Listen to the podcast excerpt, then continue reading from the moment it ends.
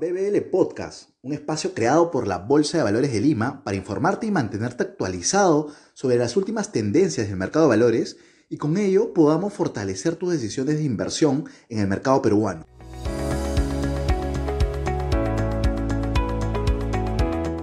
Bienvenidos a un nuevo episodio de BBL Podcast. En esta ocasión conversaremos sobre la actual caída en las bolsas de valores y si este escenario prevalecerá y qué oportunidades encontramos. Para ello nos acompaña Alonso Choquecota, gerente general de Invalor. Bienvenido, Alonso. Hola, Julio, ¿cómo estás? Muchas gracias por la invitación y muchas gracias a la Bolsa de Valores de Lima por permitirme eh, compartir mis conocimientos y los de Invalor con todos ustedes. Perfecto, Alonso. Y de hecho, para ir iniciando ya con las preguntas y con el tema de la entrevista, sabemos que en agosto los mercados han cerrado en terreno negativo, a pesar de que hubo una leve corrección que vimos justamente en la entrevista anterior. Además, lo que hemos venido escuchando en las últimas semanas es que un consenso de analistas eh, tiene una perspectiva de los bancos centrales van a seguir incrementando las tasas por un periodo más prolongado. En este contexto, ¿cuál es el escenario base en el que partimos este mes? ¿Qué es lo que debemos esperar, Alonso? Perfecto, Julio, gracias por la pregunta. Eh, me gustaría dar un paso atrás para que los inversionistas, el público en general, pues entienda lo que está sucediendo.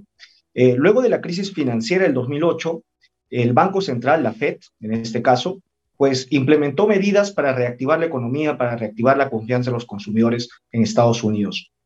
Y dos medidas que adoptó fue una, reducir la tasa de referencia a niveles cercanas a cero, y la segunda, de inyectar liquidez a través de la compra de activos.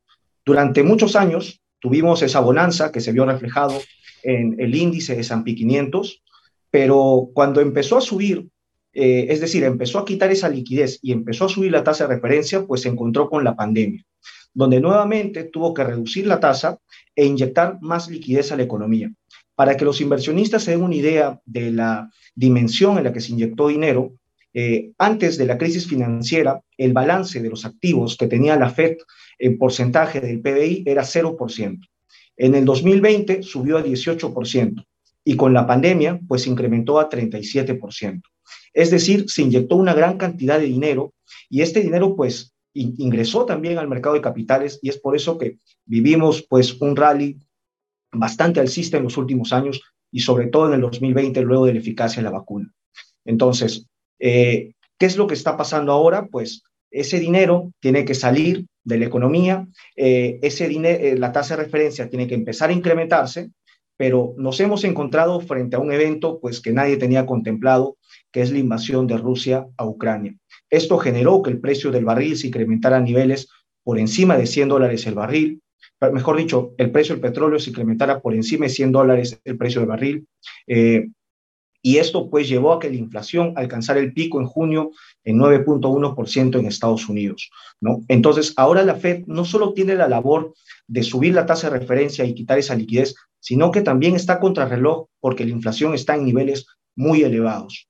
Eh, y es acá donde surge el debate de diversos expertos, economistas e inversores que tienen mucho track record acerca de si la Fed va a poder con esta tarea o si es que va a desencadenar en una profunda recesión. De hecho, para comentar como dato, diversos inversores eh, que tienen un excelente track record han empezado a vender diferentes activos y han empezado a ponderar cash. ¿Por qué? Porque creen de que la Fed no va a poder con esta labor de quitar esa liquidez, subir la tasa de referencia sin generar un fuerte golpe en la economía. Entonces, el inversor debe ser consciente de el difícil camino que nos espera eh, por el lado de la Fed, ¿no? En Estados Unidos, y debe estar atentos no solo a las reuniones que se vienen, eh, de hecho ahora en septiembre va a haber una, sino también a lo que van diciendo los funcionarios. El día de mañana a la Powell y también deben estar atentos a los diversos datos económicos que se van a ir publicando. Sale el dato de inflación ahora pronto, el 13 de septiembre, y también debemos estar atentos a los datos del empleo, que todo eso en conjunto nos va a dar una señal de cuál es el escenario y hacia dónde nos dirigimos. Entonces, es importante dar seguimiento a estos últimos referencias que debemos ir ubicando en las próximas semanas, ¿ok? Y dentro de todo eso, ¿estamos dentro de un canal bajista en el mercado americano? ¿Cómo lo ves? Eh, en Invalor consideramos que sí. Eh, de hecho, hubo un momento de recuperación. Muchos inversores pensaron que este canal bajista había terminado. Por nuestro lado, sabemos que los riesgos seguían presentes, así es que les recomendamos a los inversores, a los miembros del club Invalor pues mantenerse en cautela, ¿no? Y creemos que esto va a continuar, es, decir, este canal bajista va a continuar porque dependen de varios factores que todavía no se han solucionado. Uno de ellos es, por ejemplo, cómo se va a ir retirando esta liquidez que mencioné al inicio eh, del mercado. Eh, de hecho, ahora en septiembre se incrementa la reducción de 45 mil a 95 mil millones de dólares. Eh, también hay que ver cuánto se va a demorar la inflación en alcanzar o dirigirse al menos a ese objetivo meta del 2%, Powell ya ha sido bastante claro en el, en el simposio Jackson Hole, mencionando que eh, no piensan eh, equivocarse de reducir la tasa de manera anticipada sin antes tener una claridad de que efectivamente eh, la inflación se dirige a ese objetivo meta. Así es que vamos a ver cuánto es que esto demora. Después también hay que estar atentos a los países de Occidente y la OPEP misma si es que logran incrementar la oferta del petróleo. Por ahora el petróleo continúa en niveles elevados. Si bien la Fed ha mencionado de que no le va a dar importancia o no le va a dar tanta importancia a la inflación, sino más a la inflación core o, inflación subyacente, igual nosotros debemos ser conscientes de que todo depende del precio del petróleo, ¿no? De manera indirecta. Así es que debemos estar atentos si es que por A o B se logra una mayor oferta del petróleo y esto ayuda a que el precio, pues, del petróleo pueda bajar y de cierta manera permitir que la inflación siga contrayéndose. Otro riesgo que nosotros también vemos es el tema de los beneficios de las empresas. Hasta ahora las empresas han logrado sobrellevar este efecto de inflación, pero si esto se extiende, pues podría impactar en los beneficios de las empresas. Y no solo eso, si es que la economía empieza a resentirse, tal como ha dicho Powell, que le va a dar más énfasis a la inflación, sin importar si es que el empleo y la economía pues se ven complicados, eh, esto podría impactar aún más en los beneficios de las empresas.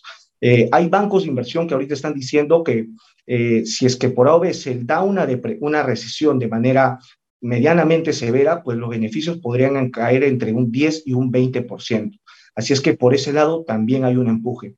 Y por último, otro riesgo que también el inversor también local debe estar atento es a China. El sector inmobiliario ya está mostrando señales de debilidad en China, así es que debemos estar atentos a cómo es que evolucionan las empresas, cómo es que evoluciona también el consumidor promedio en China, y esto producto pues en gran medida también de las medidas que está adoptando China para frenar el avance de la pandemia, que están haciéndole mucho daño a la economía. Entonces, nosotros en términos generales en Invalor vemos de que el panorama, como ves, Julio, sigue siendo bastante volátil.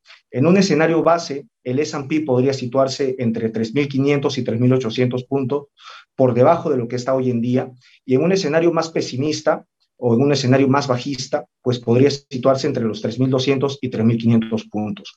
No vemos un escenario optimista eh, porque consideramos que los riesgos pues son bastante altos. Perfecto, considerando ese escenario eh, externo, ¿no? algo desfavorable. Pasando al mercado local, ¿no? Este, también en línea, en los analistas de Research están recomendando estrategias defensivas, ponderando empresas de alto dividendo o sectores resilientes. ¿No? ¿Tú cómo ves por tu lado? ¿Coincides con esa posición de una estrategia defensiva para el mercado local? Eh, es normal que en periodos de volatilidad el inversionista pues se refugie en este tipo de instrumentos pero si es que el inversionista no se refugió antes, posiblemente ahora estemos ya enfrentando precios bastante elevados. A manera de ejemplo, el sector utilities en Estados Unidos pues estaba cotizando alrededor de PER de 21 antes de, a finales del 2021. Actual está actualmente está en PERS de 23. Eh, PERS, eh, para, para, el público, si no conocen esta métrica, es una métrica de valoración en la que mientras más alta es la métrica, significa que está más cara y más baja, más barata. Entonces, ha habido un incremento, eso quiere decir que se han revalorizado el sector y muchas de las empresas que son defensivas dentro de este sector, pues se han revalorizado aún más. En ese sentido, pues en este momento las, eh, los activos refugio, pues ya podrían estar caros. Por otro lado, nosotros eh, vemos esta coyuntura como una oportunidad. ¿no? Recordemos que en momentos de volatilidad, en momentos de miedo, es donde se presentan pues buenas oportunidades de inversión y es por eso que recomendamos a muchos de los inversores pues aprovechar esta coyuntura para comprar buenos negocios a buenos precios, ¿no? Eh, ahora, en el caso del mercado americano, por ejemplo, nosotros estamos viendo con mucho interés eh, las empresas tecnológicas. Hay muchas empresas tecnológicas que son buenos negocios, no están endeudados y tienen muy buenas perspectivas y están a valoraciones bastante bajas. También vemos empresas small caps con las, en la misma situación. Y por el lado del mercado local, pues hay empresas puntuales que ya están mostrando señales de entrada porque están a valoraciones realmente pues eh, irrisorias, ¿no? Están a valoraciones muy, muy bajas.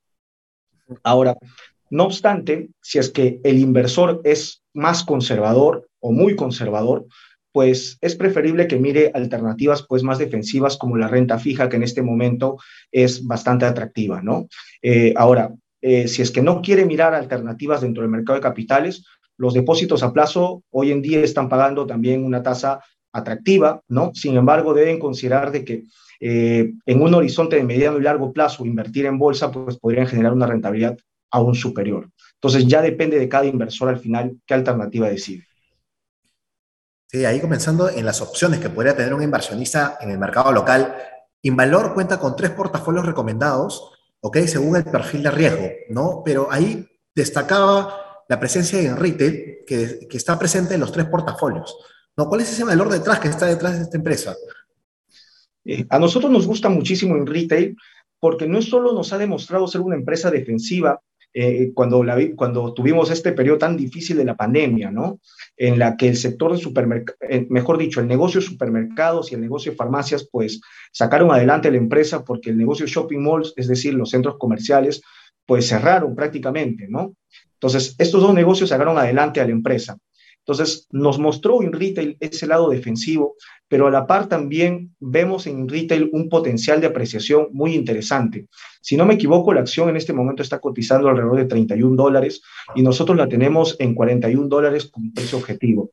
Eso quiere decir que hay un potencial de upside de casi 32%, ¿no? Y eso es lo que nos gusta, o sea, el buen negocio que tiene en retail sumado a las buenas perspectivas y sumado a este potencial de apreciación, y es por eso que lo tenemos pues en los tres perfiles para los tres tipos de inversionistas. Y en su reporte de septiembre destacan una acción, que es la acción de Intercorp, IFS. ¿Cuáles son esas variables que permiten que este valor sea como destacado como una oportunidad? Eh, en primer lugar, que Intercorp es un, bueno, Intercorp Financial Service IFS es un muy buen negocio, ¿no? También lo ha demostrado durante la pandemia. Eh, de hecho, el sector financiero es un sector defensivo. Eh, recordemos que en el Perú gran parte de las empresas financieras se financian con depósitos a plazo. El depósito a plazo es un costo, es un fondeo prácticamente barato, ¿no? Entonces, si tú te fondeas barato y logras prestar a tasas elevadas, pues tienes un buen margen de rentabilidad. Entonces, esto permite que incluso en periodos de volatilidad, pues te siga quedando un buen margen de ganancia. Eh, ahora, ¿qué es lo que pasó con IFS, ya hablando de manera más puntual? Pues que nosotros la compramos hace ya un buen tiempo, alrededor de 21 dólares, y terminamos vendiéndola en 35, 36 dólares cuando alcanzó nuestro precio objetivo. Y ahora nuevamente la acción está en, en 21 dólares. Así es que se nos presenta una oportunidad interesante mirando el mediano y largo plazo para comprar esta acción.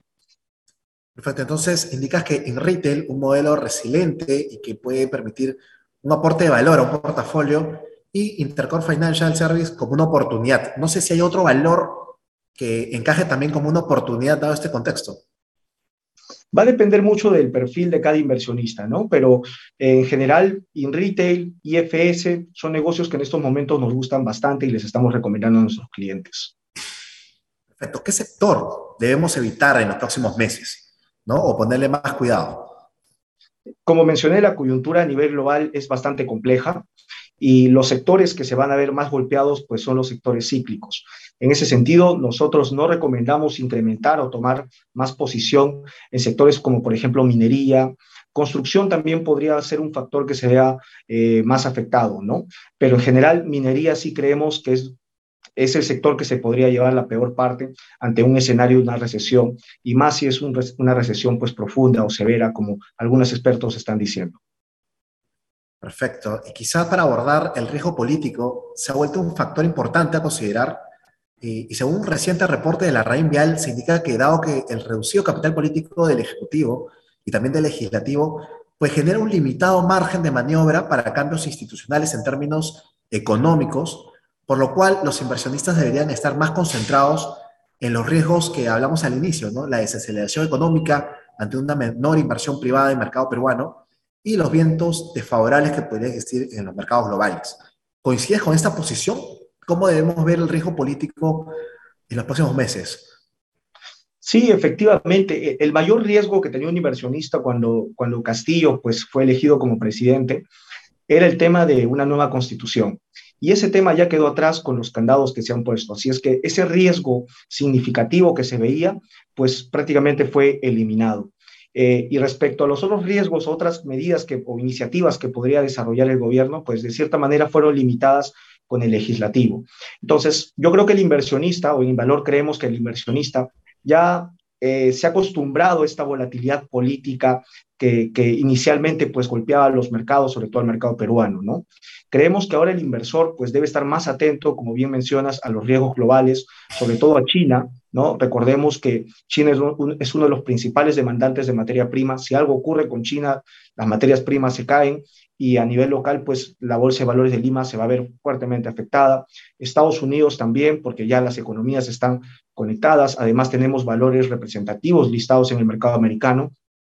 Y a nivel local, yo creo que debemos prestar más atención a, a la desaceleración económica que mencionaste y a los riesgos regulatorios, ¿no? Por ejemplo, que se aprueben nuevos retiros de AFPs, eso sí podría golpear las carteras que tienen las AFPs porque podrían llevarlas a que vendan activos locales, es decir, acciones locales, ¿no? Y también a la regulación. Se ha visto eh, que la SBS sacó una resolución para poner nuevos límites a las AFPs. Eh, esperemos que el plan de adecuación que presenten las AFPs pues sea aceptada por la SBS para que las AFPs tengan tiempo de vender ciertos valores que sobrepasan este límite, ¿no? De manera paulatina.